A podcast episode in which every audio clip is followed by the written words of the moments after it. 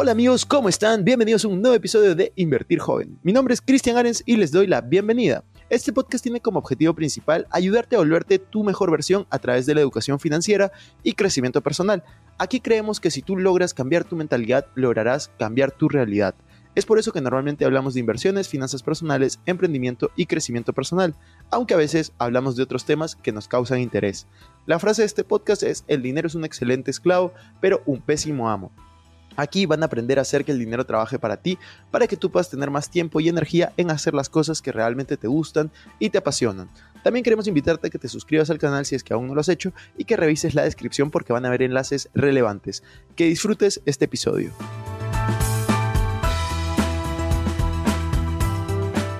Hola amigos, bienvenidos a un nuevo episodio de Invertir Joven. El día de hoy vamos a hablar de preguntas y respuestas financieras. Vamos a tener una lista de algunas preguntas que me han hecho algunos de ustedes, las respuestas financieras y también vamos a tener algunos consejos financieros que creo que son importantes para todos ustedes. Entonces, pregunta número uno, vamos a hablar de tu primera tarjeta de crédito y qué consideraciones deberías de tener. Vamos a hablar de las ventajas, desventajas, en qué momento de tu vida deberías de empezar con tus tarjetas de crédito. Así que, de hecho, hace muy poquito hemos lanzado un nuevo canal de YouTube que se llama Cristian Arens Finanzas. En este canal de YouTube estamos sacando una serie de videos de tarjetas de crédito. Entonces, si les interesa profundizar, pueden ir ahí, pero hoy te voy a hablar todas estas preguntas que me acaban de hacer, vamos a darle respuesta. Entonces, ¿en qué momento deberías de sacar una tarjeta de crédito? En el momento en el cual tú te sientas responsable de ti mismo y que puedas controlar tus finanzas.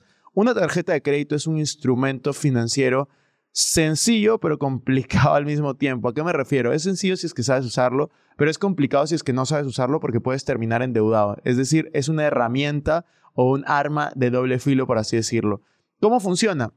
Básicamente te dan una tarjeta de crédito, un plástico en el cual te pueden prestar dinero, te dan un límite de crédito, te pueden prestar hasta esa cantidad de dinero y tú puedes utilizarlo. La mayoría de personas lo utiliza de mala manera. Utiliza la tarjeta de crédito, se endeuda, gasta más de lo que puede pagar y termina pagando intereses altísimos. Tienes que saber, las tarjetas de crédito tienen el interés más alto de todos los bancos. Es decir, si tú tienes un crédito hipotecario, te van a dar una deuda a una tasa de interés, dependiendo del país, entre 4 y 15% en un muy mal caso.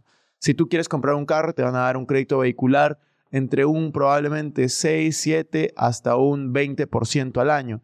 Si tú quieres sacar un crédito personal, probablemente te lo puedan dar entre, dependiendo del país, por supuesto, entre 8 y 30%. Si tú sacas una deuda de tarjeta de crédito, te la pueden dar entre 15 y hasta 120% en algunos lugares y algunos bancos y algunos países. Entonces tienes que tener mucho cuidado, porque si no sabes utilizarla, no recomiendo que tengas una tarjeta de crédito. Si sí sabes utilizarla, ¿por qué la tendrías? Porque te puede dar puntos, millas, dinero, viajes y muchas cosas de manera gratis. ¿Cómo funciona esto que te digo gratis entre comillas? Funciona que cada vez que tú consumes con tu tarjeta de crédito, tú lo pagas de manera automática ese mismo día o esa misma semana con tu tarjeta de débito. Es decir, solo gastas lo que ya estás planificando tener.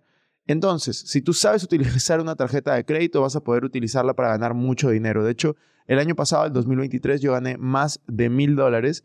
Y si estás viéndolo, eh, te voy a dejar la, la evidencia en pantalla gané más de mil dólares utilizando solo una de las tres o cuatro tarjetas de crédito que tenía en ese momento. Entonces, ¿cómo deberías de usarla? Como una tarjeta de débito. ¿Qué desventajas tiene? Que los intereses son muy altos y a veces te pueden cobrar cuotas eh, de mantenimiento una vez al año. ¿Cuáles son los beneficios? Puedes ganar puntos, millas, eh, entrar a los salones VIP de los aeropuertos y mucho más. Eh, después, ¿en qué momento de tu vida deberías de sacarla? Cuando ya te sientas preparado. Y la primera tarjeta de crédito normalmente es la más difícil de manejar, de entender y la más difícil de obtener. Entonces, algo que tienes que aprender a diferenciar y salen en los videos que te digo del canal de YouTube de Cristian Arens Finanzas, te vamos a dejar el link aquí abajo, eh, es justamente cuál es la fecha de corte versus la fecha de facturación. Entonces, tienes que aprender a diferenciar eso y siempre pagar tu tarjeta antes de esas fechas.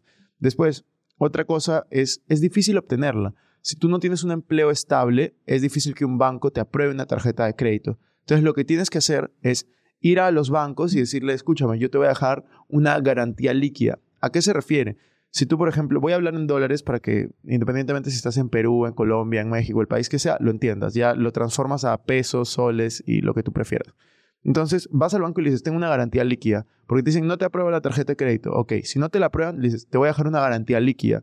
¿Qué significa eso? Que tú vas a dejar, por ejemplo, mil dólares, es un ejemplo, puedes dejar menos, vas a dejar mil dólares y esos mil dólares te los van a prestar en una tarjeta de crédito.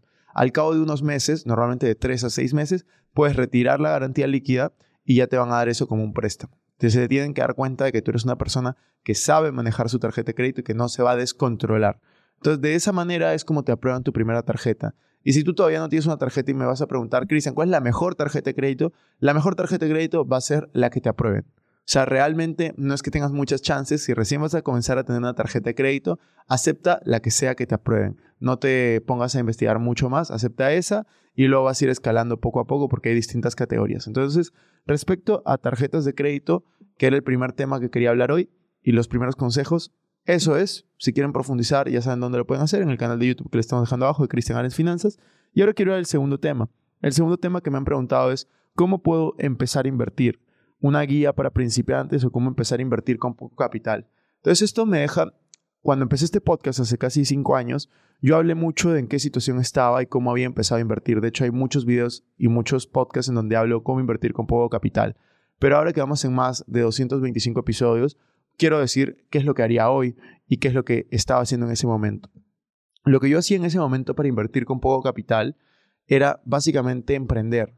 O sea, cuando tenía 100, 200, 300 dólares y ese era todo mi capital, yo lo que hice fue comenzar a emprender, comprar y vender cosas, comenzar a eh, comprar y vender pulseras de silicona, relojes de silicona, los compraba en un dólar, los vendía en 4 o 5 dólares. Después aprendí cómo importarlos de China, me comenzaron a costar 5 o 6 céntimos de dólar y los seguía vendiendo en 3, 4 o 5 dólares.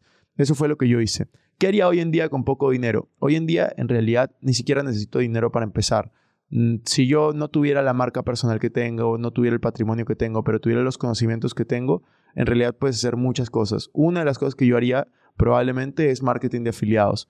Otra de las cosas que yo haría es redes de mercadeo, que son cosas que puedes aprender y desarrollar habilidades de venta, de liderazgo, y puedes hacerlo sin dinero. Marketing de afiliados lo puedes hacer sin dinero. Redes de mercadeo, hay forma de hacerlo sin dinero. Tú puedes vender cosas antes de tenerlas. Puedes también investigar sobre dropshipping, puedes investigar sobre muchos otros temas. Hay tantos negocios virtuales que funcionan hoy en día y que puedes empezar sin dinero, que básicamente eso sería lo que yo haría. Yo empezaría cualquier negocio que no necesite de mi dinero, sino de mi tiempo y de mis conocimientos para hacerlo escalar, crecer y llevarlo a un siguiente nivel. Otra de las cosas que haría y que antes no hacía era levantar capital. Levantaría capital de inversionistas para poder desarrollar estos proyectos mucho más rápido una vez que yo ya tengo claro el modelo de negocio y el equipo inicial para poder empezarlos. Entonces, yo creo que si tuviera que empezar hoy, empezaría de esa manera. Si tú me dices, si es que yo desapareciera todas las habilidades que yo tengo y no sé, estoy recién egresado de, de la universidad, yo lo que haría sería meterme a cualquier trabajo relacionado con ventas. Cualquier trabajo que me permita desarrollar mis habilidades como vendedor es lo que te va a permitir generar más ingresos. Independientemente si tienes un trabajo o no, yo buscaría desarrollar habilidades como vendedor porque eso es lo que te va a permitir generar ingresos adicionales que eventualmente se puedan convertir en tus ingresos principales, ¿no? Porque al inicio van a ser ingresos parciales. Otra pregunta que me han hecho, y es la penúltima y luego voy a, voy a hacer una reflexión, es los errores más comunes a la hora de invertir, cómo evitarlos, soluciones y estrategias. La realidad es que los principales errores al momento de invertir es, número uno, invertir en algo que no conoces. O sea, demasiadas personas tienen dinero adicional y por el simple hecho de tener dinero adicional creen que ya están aptos para invertir. El tema es que los problemas de dinero no se solucionan con dinero y que tú tengas dinero no significa que sepas cómo invertir ese dinero. Entonces, tú lo que necesitas hacer es prestar atención a las personas que tienen los resultados que tú quisieras tener y concentrarte. Porque no va a faltar alguien que venga y te diga, diversifica, tengo mil dólares, pucha, invierte en esto, esto, esto y esto. O sea, 20 cosas. No, si tienes mil dólares, diez mil dólares, tienes que concentrarte, tienes que invertir en una o dos cosas máximo. Y hay mucha gente que ve a sus amigos y dice, no, mi amigo está invirtiendo en este fondo que te genera 2, 3, 4 y hasta 5% mensual. Eso es al año, 5% mensual, al año 60%. Y yo no me quiero quedar con un depósito a plazo que me pague 8, 9% al año y tienes esa mentalidad de competir, ¿no? Que a veces es bueno, pero para el momento de inversiones no es bueno. O sea, es mejor invertir en algo que entiendes, que conoces y que sabes que es seguro y que te genera 8 o 9% al año, a invertir en algo que no conoces porque los demás lo están haciendo y que te dice puede generar 60% al año. Esa es una bandera roja, un red flag. No funciona así la vida. Los atajos terminan siendo caminos largos eh, en el tiempo y te lo digo por experiencia. Yo he visto muchas personas, yo asesoro muchísimas personas que tienen patrimonios entre 50 mil y 5 millones de dólares y a todos les ha pasado en algún momento que han invertido en algo que no conocían y han perdido mucho dinero. O sea, mucho, mucho dinero. Entonces, eh, yo te digo, si tienes y recién estás empezando mil, diez mil dólares, por favor, concéntrate. Si no tienes tiempo para ver en qué invertir, deja tu dinero en una cuenta de ahorro de alto rendimiento, en un depósito a plazo. Si tienes un poco más de conocimientos, inviértelo en un índice como el SP 500. Si tienes un poco más de tiempo, inviértelo en inmuebles. Si tienes un poco más de tiempo, este, averigua sobre criptomonedas, pero no hagas todos al mismo tiempo. Elige uno o elige dos caminos, dependiendo de la cantidad de dinero que tienes, y anda profundizando poco a poco. De esa manera vas a aprender a estructurar tu dinero y estructurar tus inversiones. Lo importante cuando inviertes no es ganar demasiado, es no perder. O sea, lo importante, obviamente tienes que jugar y invertir para ganar, pero cuidando cuál es el, el downside, cuál es el mayor riesgo, qué es lo que puede pasar con tu dinero. El tema es que la mayoría de personas se aloca y dice, no, voy a invertir acá, voy a ganar tanto, y no te das cuenta que puedes perder mucho. Entonces, balancea eso y ten cuidado. Eh, y si ya tienes un patrimonio grande, patrimonio arriba de 50 mil dólares, contrata a una persona que te pueda ayudar. Si te interesa un programa de mentorías, yo tengo un programa que se llama Método Circum, lo puedes encontrar como métodocircum.com que es un programa que hacemos de asesorías y mentorías a personas que tienen patrimonios arriba de 50 mil dólares. Entonces, básicamente, ese es el error más común. De ahí hay muchos otros errores como no medir el riesgo, como invertir sin pensamiento independiente, simplemente siguiendo a los demás y eh, muchas otras cosas que vamos a ir comentándolo. ¿Cómo lo evitas? Soluciones o estrategias. Yo lo que hago para para evitar esto es, y también es parte de mi estrategia, es dividir mi portafolio en tres. Yo divido mi portafolio en fondo de seguridad, fondo de experimento y fondo de crecimiento. Mi fondo de experimento tengo el 5% de mi capital, eh, lo hago para probar, realmente ahí pruebo y todas esas pruebas sumadas no deben de pasar el 5% de mi capital, de mi patrimonio.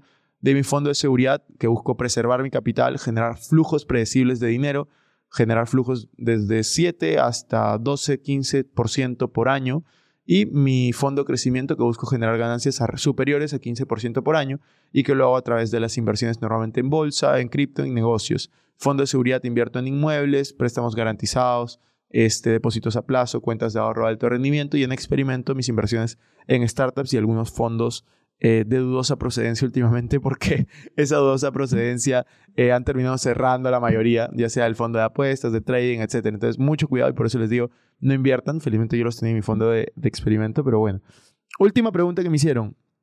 ¿Cómo manejo mis deudas? Consejo para gestionarlas. Con esto hay que tener eh, un diferencial claro. Hay dos, tipos, hay dos tipos de deuda, deuda buena y deuda mala. Deuda buena es la que te genera más dinero. Un ejemplo claro de deuda buena compraste un carro por 20 mil dólares, eh, lo alquilas por 600 dólares y tú pagas mes a mes 400 dólares. Te genera 200 dólares extra todos los meses. Otro ejemplo de deuda buena, compraste una casa por 100 mil dólares, apalancado por el banco, obviamente. Tú le pagas al banco todos los meses mil dólares, pero tú estás alquilando esa casa en 1200. Son ejemplos irracionales, irreales, eh, con los montos me refiero, pero así funciona. Esa es la deuda buena. ¿Cuál es la deuda mala? La deuda mala es compraste el mismo carro, pero en vez de alquilarlo que te genere dinero, pues tú lo usas y no te genera nada. La deuda mala, compraste la misma casa, pero en vez de alquilarla y que te genere dinero, tú la usas y no te genera nada. No estoy diciendo eh, que comprar un carro, comprar una casa sea necesariamente malo, eh, pero sí te estoy diciendo cuál es la deuda buena y la deuda mala. La deuda buena es la que te pone dinero en el bolsillo, la deuda mala es la que te quita dinero del bolsillo. Así de simple, definido por Kiyosaki, definido por mí, por quien tú, por quien tú quieras pero es, es muy fácil de, separar. Una vez que sabes cuál es la deuda buena y la deuda mala, la deuda buena se mantiene en el tiempo. La deuda mala, cuando tú tienes deuda mala, eh, tú tienes que hacerte dos preguntas.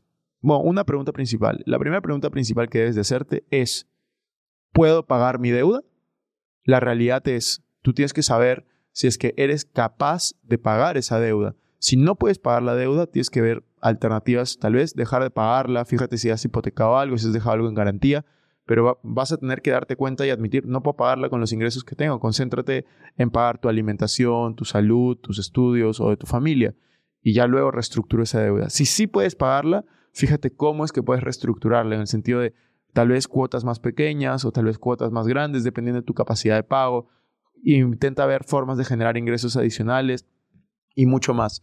Eh, esos son los cuatro temas que quería tratar el día de hoy, pero quiero cerrar con una reflexión y es la importancia de las finanzas personales y la inteligencia financiera.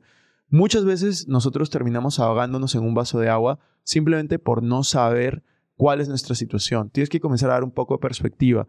Y acuérdate, los problemas del dinero no se solucionan con más dinero, se solucionan con inteligencia financiera. ¿Cómo obtienes inteligencia financiera? Educándote, llevando cursos, leyendo libros, escuchando podcasts, viendo videos, siguiendo a las personas que tienen los resultados que tú quieres tener. Puedes seguirme a mí, puedes seguir a cualquier otra persona. Lo importante es que te eduques, que comiences a invertir en tu mentalidad y como siempre digo, si tú cambias tu mentalidad, cambias tu realidad. Si tú cambias la forma como piensas, cambias la forma como actúas. Entonces tú tienes que tener mucho cuidado de comenzar a rodearte con mejores personas, de comenzar a tener el conocimiento adecuado. Yo creo que el mejor primer paso para empezar a educarte es leer el libro que, está atrás mío, que es el de Código de Dinero, y escuchar este podcast desde el inicio, desde el capítulo 1, que hablamos mucho más de finanzas personales este, y de inversiones. Luego hemos hablado mucho más de crecimiento personal porque es algo que me interesó y por eso sacamos el nuevo podcast de, de Circum Podcast. Pero bueno, espero que te haya servido. Si te quedaste hasta aquí, recuerda poner eh, una calificación de 5 estrellas al podcast, al episodio puedes comentar y nos vemos en la siguiente. Chao, chao.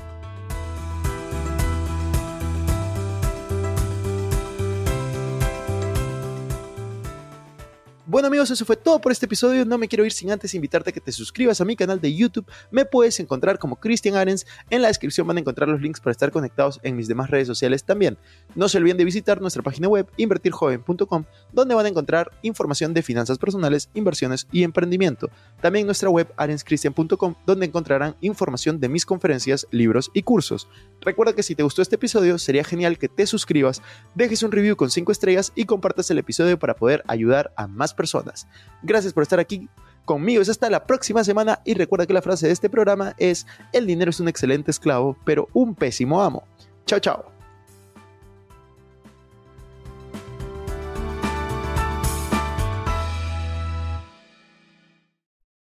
Este es un podcast producido por Explora.